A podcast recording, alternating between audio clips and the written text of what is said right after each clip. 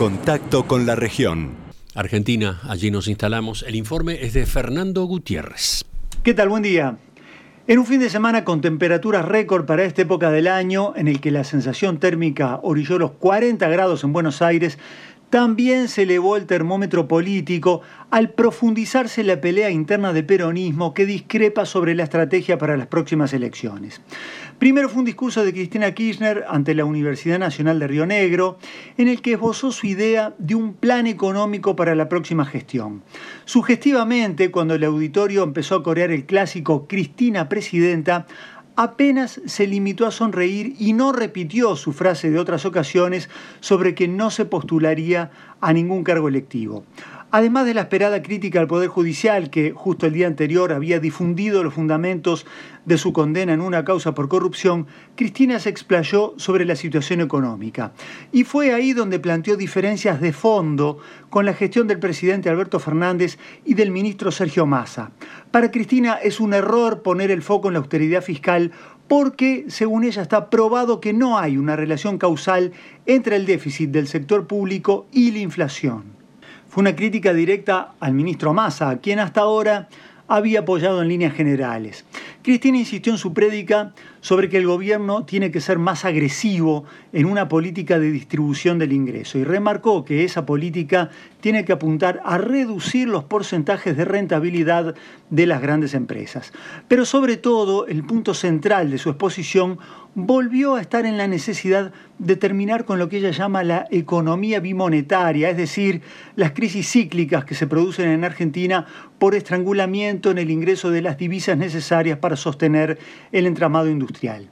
Llamó a un diálogo nacional sobre ese tema e incluso elogió a un candidato opositor, al intendente porteño Horacio Rodríguez Larreta, porque había reconocido que hoy es imposible desarmar el cepo cambiario en un lapso breve. Cristina dio por obvio que el próximo gobierno tendrá que revisar por completo el acuerdo con el Fondo Monetario Internacional, pero que además tendrá que hacer reformas, por ejemplo, en el funcionamiento del Banco Central y en la gestión del comercio exterior. Al día siguiente del discurso de Cristina se realizó un acto militante de la agrupación La Cámpora al cumplirse justamente 50 años de que Héctor Cámpora fuera electo presidente, lo que significó el fin de la proscripción del peronismo. En ese acto se retomó el llamado Operativo Clamor, para que el peronismo se encolumne tras una candidatura de Cristina y para que busque mediante protestas masivas que la Cámara de Apelaciones dé marcha atrás con la condena judicial. Hay compañeros más interesados en ganarle a Cristina que en sacar al país adelante.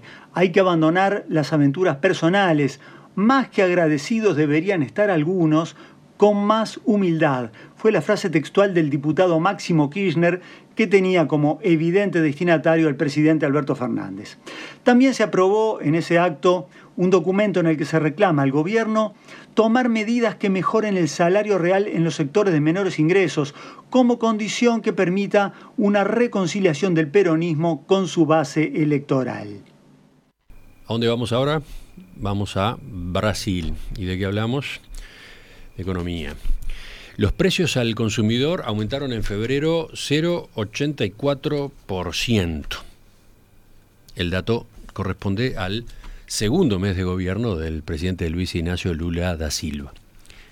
La inflación en febrero se aceleró si comparamos con enero, cuando había sido 0,53%. De todos modos fue menor a la de febrero del año pasado, que había estado en 1,01%. En lo que va del presente año, los precios acumulan un alza de 1,37%.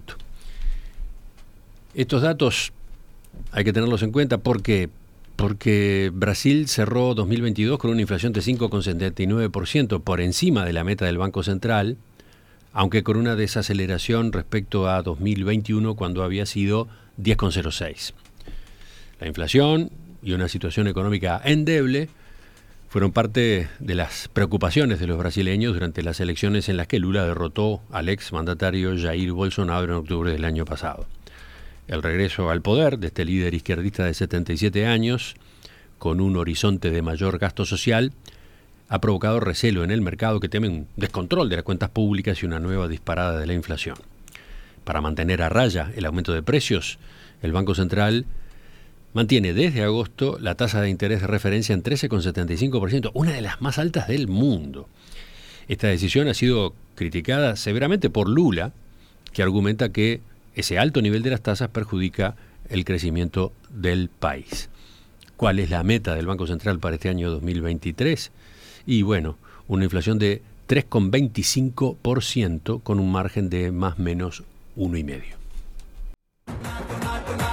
Una más de la región, nos vamos a Chile, nos vamos al aniversario Boric. Sí, porque el presidente Gabriel Boric cambió el viernes a su canciller y a otros cuatro ministros, esto en una renovación de su gabinete que busca mejorar su gestión a un año de haber asumido el poder.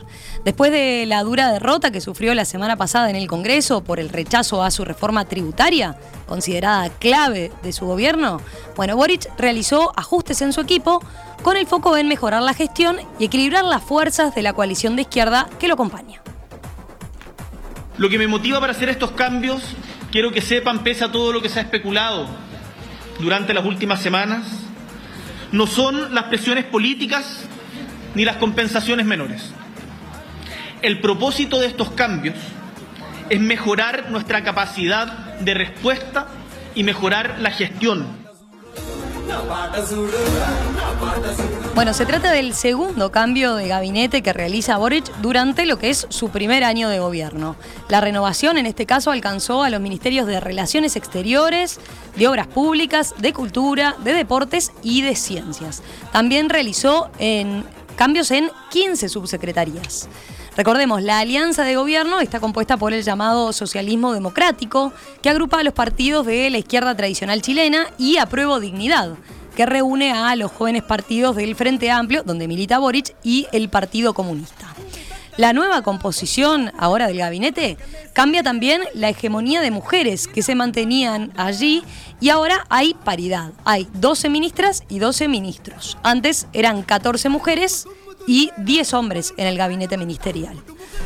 Deja intacto, sí, eh, el comité político, o sea, el círculo más cercano al gobernante de 37 años y al equipo económico, que ustedes saben es encabezado por el ministro de Hacienda, Mario Marcel, que ha logrado exhibir buenas cifras en el ámbito local. En perspectiva, una invitación para observar el Uruguay y el mundo también en las redes sociales. Seguimos en Facebook, Instagram y Twitter.